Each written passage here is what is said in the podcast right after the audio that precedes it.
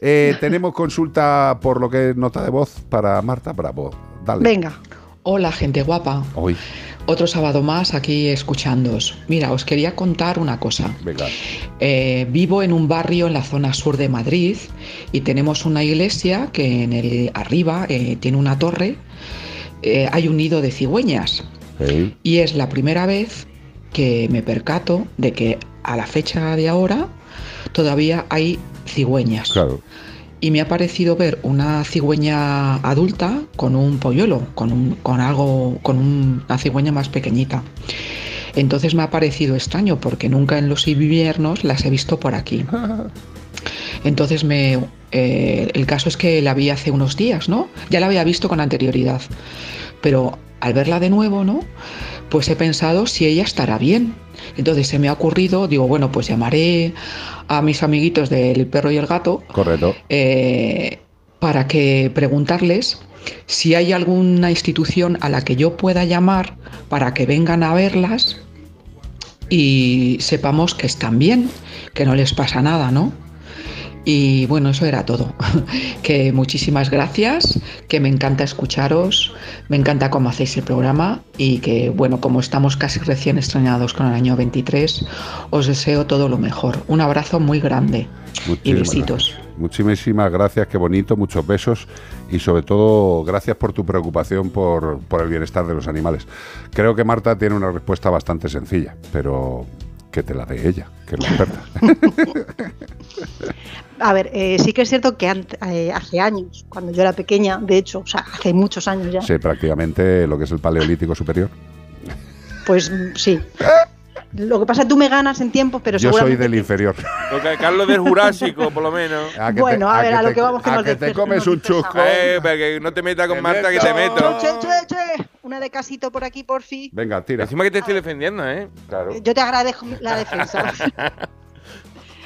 A lo que vamos. Antes, eh, siempre, eh, el refrán este de por San Blas la cigüeña verás, Sí. se debía a que, lógicamente, y bueno, como de- todos hemos deducido, eh, las cigüeñas son- eran animales que durante la primavera, verano y principio del otoño estaban en nuestra península, pero después durante el invierno desaparecían para irse a zonas donde el ambiente, el entorno y la temperatura era más apropiada para su desarrollo.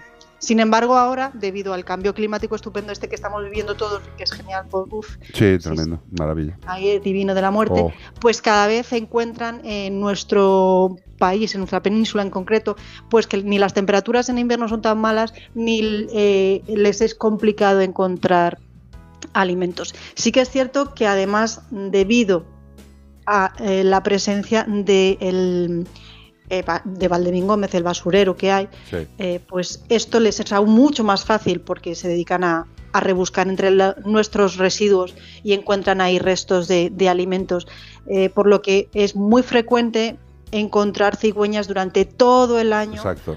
en nuestra península. Hay, siguen manteniéndose algunos grupos que migran, pero son los, los menos, por así decirlo, cada vez son menos. Sí, eh, yo, por ejemplo, mm, cuando salgo de la clínica muchos días, pues cuando voy por la carretera veo como todas las farolas de la carretera Todas, es están cierto, ocupadas es cierto, por una cigüeña Sí, sí. que duerme en esa, en esa zona, en esa, en esa farolilla, se quedan así hechas su pose de palitroque quieto Total. y pasan la noche. ¿Por qué? Por la proximidad a, a un punto A de zona- a alimentación. zona de alimentación. Eh, Exacto. Es correcto, es, si es que es tan simple como eso. eh, es- hay, hay negacionistas de lo que es el cambio climático, el, el clima está cambiando y es normal eh, por, por el impacto del ser humano. Y las cigüeñas, pues evidentemente tenían una rutina de migración para buscar mejores temperaturas cuando apretaba el frío. Pero claro, ahora mismo están Sí. aquí y dicen, pero vamos a ver, pues si hace, Tampoco hay hace, hace fresquillo, pero yo me quedo aquí, me pongo una rebequita y ¿para qué voy a hacer este viaje tan largo? Y luego otra cosa importante que nos ha dicho esta, esta amiga es que eh, veía a una adulta con una cría. Es que cuando ya adaptan su ciclo completo en una ubicación, el ciclo de cría es continuo. O sea, no continuo digo de Claro, todos ver, los días, pero... Exacto. Esto es como cuando, como cuando hablamos de, de- de las épocas de cría de, pues de los canarios, los periquitos o cualquier otra ave que podamos tener como animal de compañía en casa. Eh, si las condiciones ambientales son buenas, es decir, tenemos una temperatura apropiada y sobre todo tenemos una fuente de alimentación continua, pues es el momento idóneo pues, para procrear.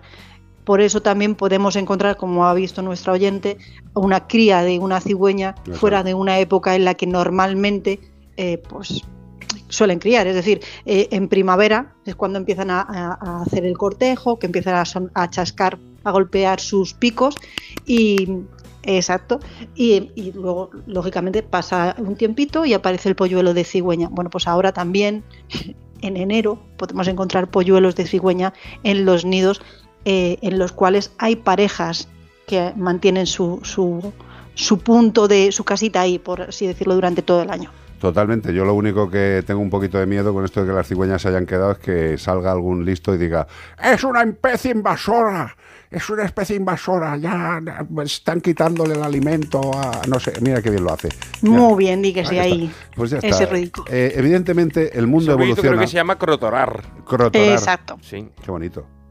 Porque es que Crotorar. esta palabra la va a usar muy poco, nada más que cuando va por Alcalá de Henares o por Arganda, Claro. que hay muchas cigüeñas y allí escucha crotorar. Escúchame. ¿Y, y qué Y dice? por el sur de, de Madrid. Sí, Hombre, por, claro. por Gómez cigüeñas. ese, ahí es donde hay nubes. de Pero el acto, Sí. el acto, este sonido es crotorar. Crotorar. Pero ¿cómo Exacto, se dice crotorar. cuando el ave lo está haciendo? ¿Está crotorando? Está escrotorando. Claro. Bueno, escrotorando sería de escroto, eso es otra cosa. No, no, no. no liéis, No. no liéis que ya os venís arriba y No, la no, vamos a ha sido él. Ya, eh, que me tira de No, la no, sí, lengua. claro. Claro. Esto es como en el cole, ¿no? Profe, profe ha sido él, ¿no? No, no, Pues no, pero, no oye, esto queda grabado, o sea, yo tampoco tengo Sí, mucho discutir. Marta es la señorita Bravo. Totalmente. Señorita, señorita, ¿le puedo dar una pedra a la vaca? ¿Cómo es escrotorar?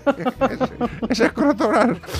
Pues ha quedado claro que los animales van cambiando sus rutinas debido a que el entorno varía. Y Cambia. co- Y, como bien ha dicho Marta, si un animal tiene correcta temperatura, eh, tranquilidad y un foco de alimentación cercana, ¿para qué se va a hacer el viaje?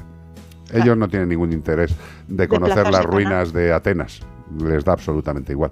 Ellos quieren vivir tranquilos, con sus necesidades cubiertas, y si eso sucede en una localización de la que ya no tienen que moverse, pues no se van a mover, evidentemente. Gracias, Marta Bravo. Gracias a vosotros. Hasta luego, Luca. Adiós, adiós, adiós.